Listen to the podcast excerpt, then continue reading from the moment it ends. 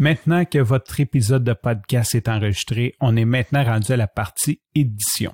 Pour les besoins de la cause, je vais séparer l'édition en deux parties. La première partie, c'est le côté nettoyage des pistes. Donc, on veut nettoyer notre son, on veut enlever tout ce qui est euh, bruit ambiant, donc on va enlever euh, tout ce qui est le background noise. On veut idéalement ajuster nos niveaux sonores pour arriver au standard des podcasts, pour pas que les gens, quand ils mettent leur, euh, leur téléphone, ne sont dans le fond, qu'ils ne nous entendent pas.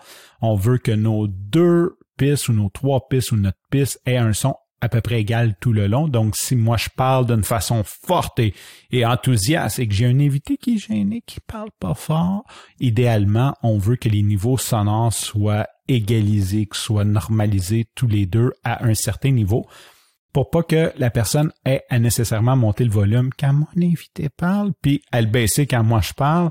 Euh, ce qu'on appelle, je pense, le rider, je sais pas trop, il y, a, il y a un terme pour ça, là, en voulant dire que c'est fatigant. Donc, faut garder en tête que le nettoyage, ça va servir vraiment à rendre l'expérience de nos auditeurs agréable. Et la deuxième partie, c'est ce que j'appellerais le montage. Le montage, c'est là qu'on va rajouter notre intro, nos musiques, des effets spéciaux, qu'on va couper des parties, peut-être qui sont pas nécessaires, qui sont plates, notre chit-chat de début, euh, peut-être des, des E, on va peut-être même couper certains bouts euh, juste d'un côté, juste d'une piste. Donc ça, ça va être le côté montage. On va séparer ça en deux. Et pour les besoins de la cause, pour euh, que vous sortiez d'ici le plus rapidement possible et que vous soyez capable de faire un nettoyage adéquat, pour le nettoyage, on va utiliser un logiciel qui s'appelle Ophonic. C'est un logiciel qui est gratuit jusqu'à deux heures par mois. Euh, après, c'est pas très cher. Je vous recommande de le payer si vous l'utilisez. C'est quand même, euh, c'est un très bon service qui offre gratuitement.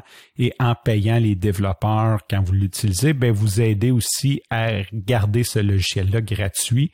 Ce ne sera pas parfait, dans le sens que vous pourriez définitivement faire mieux si vous vous appliquiez à apprendre toute la procédure, mais mon but, c'est pas de remplir cette formation-là avec un cours d'édition sonore. Ceci dit, je vais faire une formation spécialisée pour m'assurer que vos podcasts puissent sonner mieux. Donc, il va y avoir une formation complète euh, sur euh, quand on va partir de l'enregistrement, l'édition, le montage, euh, même la pièce. On va vraiment faire un gros wrap-up de qu'est-ce qu'on peut faire pour que notre son soit meilleur dans notre podcast.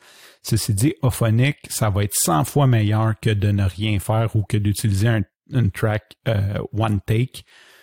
Aussi, c'est possible d'enregistrer directement avec Ophonic sur votre téléphone et d'envoyer la track. Donc, même si vous êtes sur la route, il est possible de nettoyer vos tracks, même de faire certaines fonctions d'édition. Je ne vais pas rentrer là-dedans parce que je l'utilise pas assez. Mais Ophonic, si vous vous amusez, vous pouvez télécharger des applications sur votre téléphone, sur votre ordinateur et on peut vraiment même faire du montage. C'est vraiment un logiciel complet avec des fonctions automatisées qui sont vraiment super. Fait que pour faire ça, je vais vous inviter à aller sur le site de Ophonic, au ophonic.com, et de vous ouvrir un compte. Vous pouvez soit cliquer sur Try Ophonic et euh, venir ici ensuite sur Click to Register. On rentre notre nom d'utilisateur qu'on veut, notre courriel, notre password et on confirme notre password on devrait recevoir un courriel qui va nous demander de confirmer notre courriel et par la suite, ça va être fait. Si j'ai ici, quand je vais me connecter au site de Ophonic, ça devrait ressembler à ceci. Maintenant, votre euh, mot de passe, euh, votre nom d'utilisateur mot de passe va être valide sur vos applications de téléphone et sur vos applications de desktop. Donc maintenant qu'on a un compte, on va aller aux prochaines vidéos où on va nettoyer nos pistes.